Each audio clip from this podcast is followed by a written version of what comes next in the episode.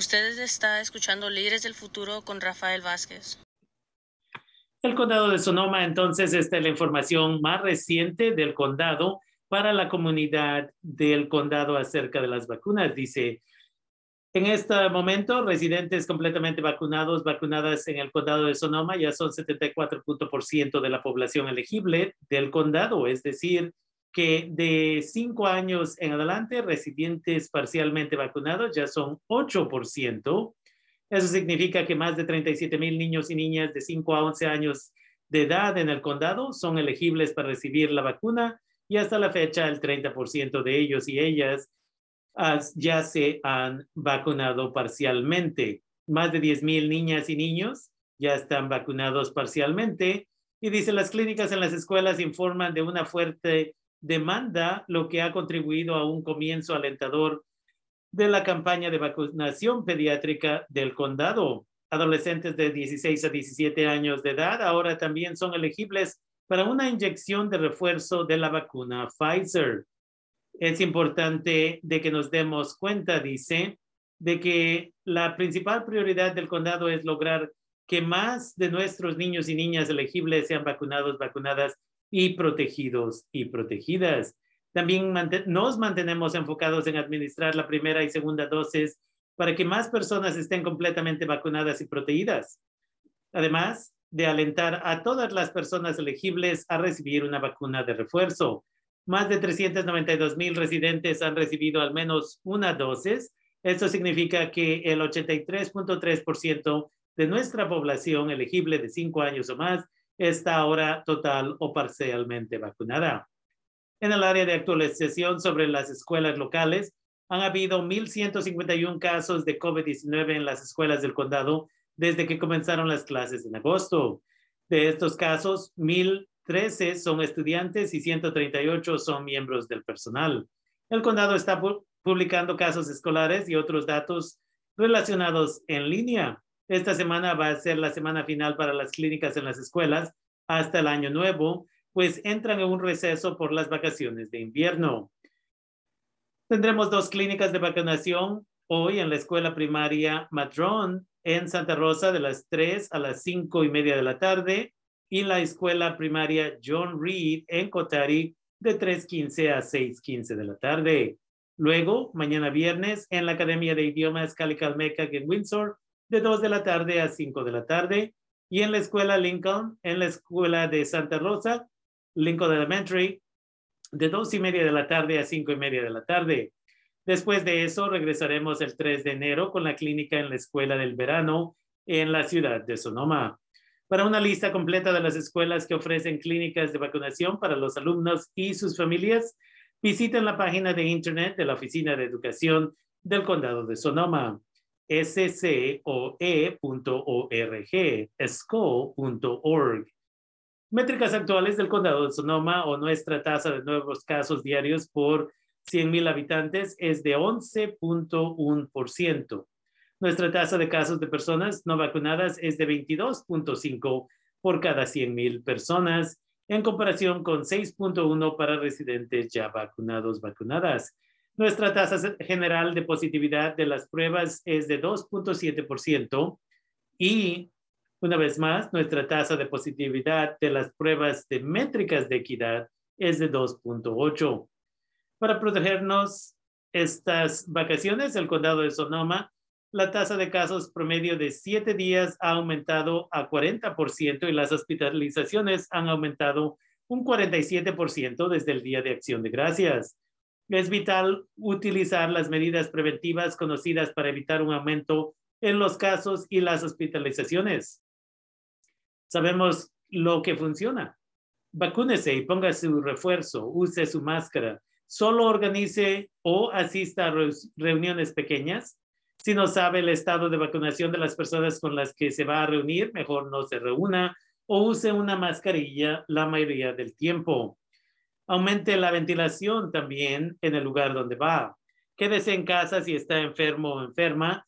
Hágase la prueba, especialmente antes de reuniones festivas. Recomendamos hacerse una prueba rápida antes de asistir o organizar reuniones. Esto sigue siendo una pandemia de no vacunados.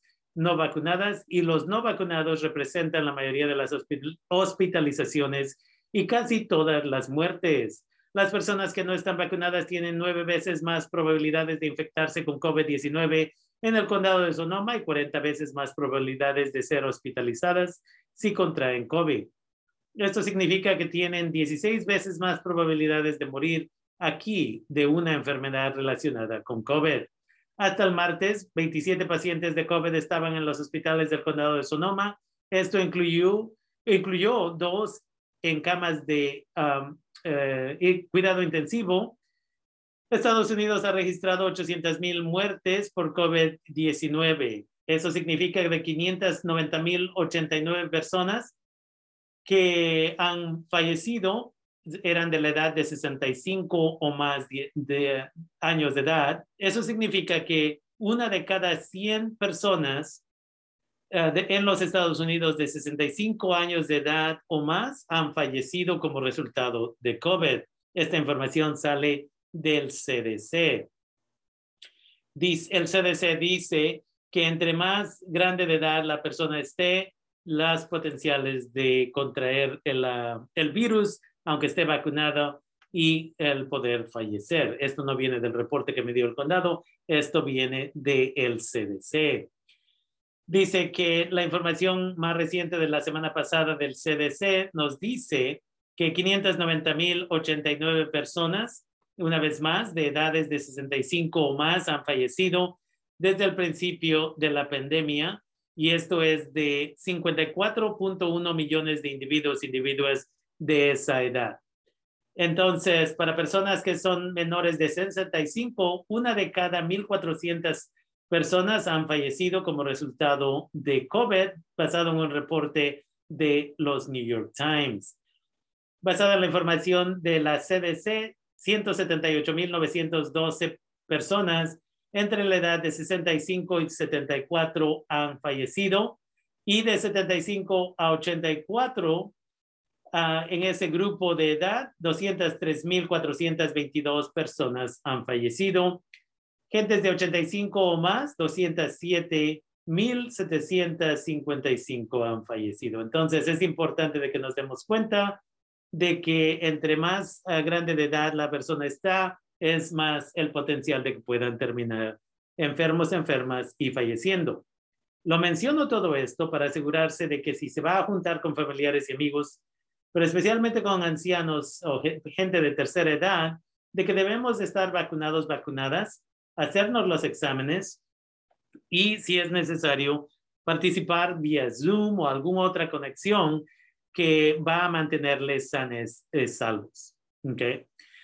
Y dice, la nueva orden de salud, regresando al reporte del condado, California ha vuelto a ordenar a los residentes que usen máscaras en entornos públicos interiores en todo el estado a partir de hoy, eh, disculpen, a partir de ayer, el 15 de diciembre, ya que las tasas de casos aumentan a medida de que se acercan las, vacunas, las, vacaciones, disculpen, y en medio de la incertidumbre sobre la variante Omicron. Las tasas de casos en California han aumentado un 47% desde el Día de Acción de Gracias. Las hospitalizaciones han aumentado 27%. El mandato anunciado en un comunicado de prensa se mantendrá hasta por lo menos el 15 de enero.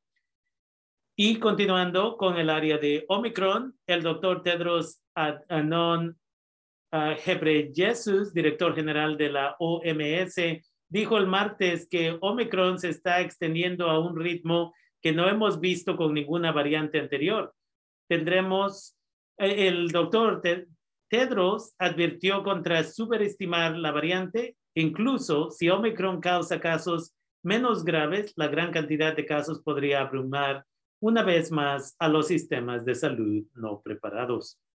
Se han informado casos en 35 estados de los Estados Unidos en una sesión informativa el martes con funcionarios de, la, de salud estatales y locales. Los funcionarios de la CDC advirtieron sobre dos posibles escenarios. El primero fue una ola de infecciones, tanto Omicron como Delta, que llegarán al próximo, el próximo mes, justo cuando la influenza y otras infecciones respiratorias invernales alcanzan su punto máximo. Los funcionarios federales también propusieron un segundo escenario en el que se produce un aumento menor en la primavera. Se han identificado al menos 24 casos de la variante en California. El Reino Unido ha confirmado la primera muerte conocida por la variante Omicron. Y existe mucha más información que nos está proveyendo el condado y desafortunadamente no tenemos suficiente tiempo para cubrir esta información.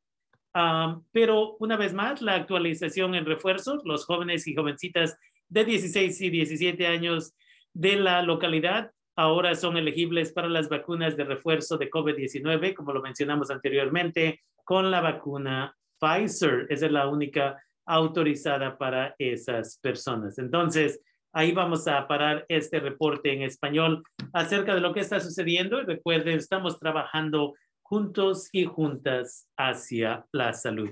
Haremos este reporte brevemente en inglés. Esto es KBB.